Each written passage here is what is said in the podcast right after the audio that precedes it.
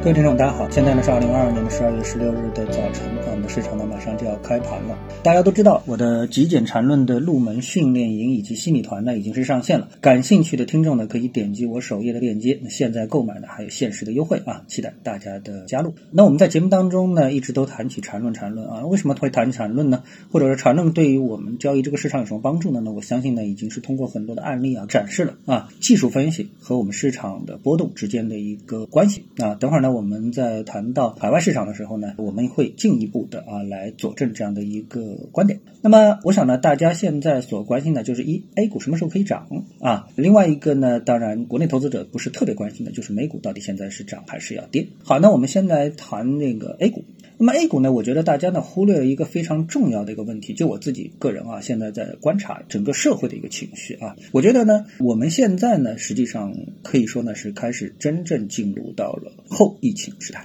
那我们之前说的这个呃后疫情时代，它的这个节点啊，呃，现在看来呢，我觉得呢，它是以一个防疫政策的改变作为一个节点。那么这个节点就是大家都明白啊，它的一个改变对整个的一个市场啊的一个看法的一个改变。那么实际上呢，还有一个节点，就是对现在来说真正意义的节点，因为过去的事情就已经过去了，对吧？那么接下来的这个节点是什么呢？那很多人可能还没有提到，或者还没有想到，他觉得哎，这节点过了嘛？啊，我们现在不就放开了嘛，对吧？哎，事实上呢，我们现在碰到的节点呢，就是一个全球啊。曾经走过的普遍意义上的一个节点，就是什么时候呢？能够达到全民免疫？我们已经感觉到了这种低比例啊，无论是从人群的各种的这个情绪反应啊、出行的态度、消费的意识等等，都开始逐渐形成了一种影响。那它到底对我们这个经济产生什么样一个影响呢？我们看到啊，有数据显示是十一月份我们的经济数据等等，我觉得这个都滞后了啊。我们真正要看的就是疫情扩散之后。和我们经济数据之间，它是什么样的一个配比的状态？这个呢，才是我们判断整个的一个市场，呃，我觉得是一个非常重要，或者是目前最重要的一个因素啊。A 股市场啊，之所以现在犹豫不决，我认为最核心的原因就是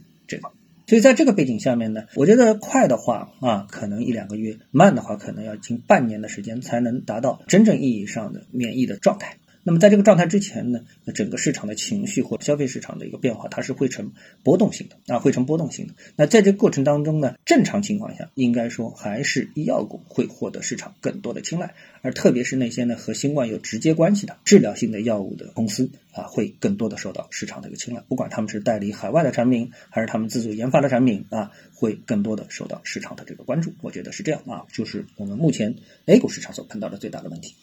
而对于美股市场而言的话呢，我觉得啊，在经过了这个加息之后，这一次的加息之后啊，核心的问题呢，就是无论啊大家如何去解读鲍威尔的讲话是鹰派还是鸽派，那事实是呢，这个美国的利率已经到了一个非常高的一个水平，在这个水平上面，市场更担心的就是衰退会以什么样的一种方式发生啊？到底是硬着陆还是软着陆啊？总之，在这样的一个背景下。美国美股要出现持续的大涨可能性已经越来越小了，而美股呢，在经历了这波从三千五百点到四千两百点、七百点的上升之后呢，它的上升的动能基本上已经是消耗完毕啊，继续做多，那可以说性价比是非常的不高啊。从现在目前美股的这个走势来看啊，这一波的上升通道就是五百点到三千五到四千二的这个上升通道，现在下轨是岌岌可危。这个呢是美股现在所碰到的问题，所以综合两个市场，我们觉得从技术上啊，从技术上也好啊，从基本面也好啊，从这两个市场来说，最大的问题就是 A 股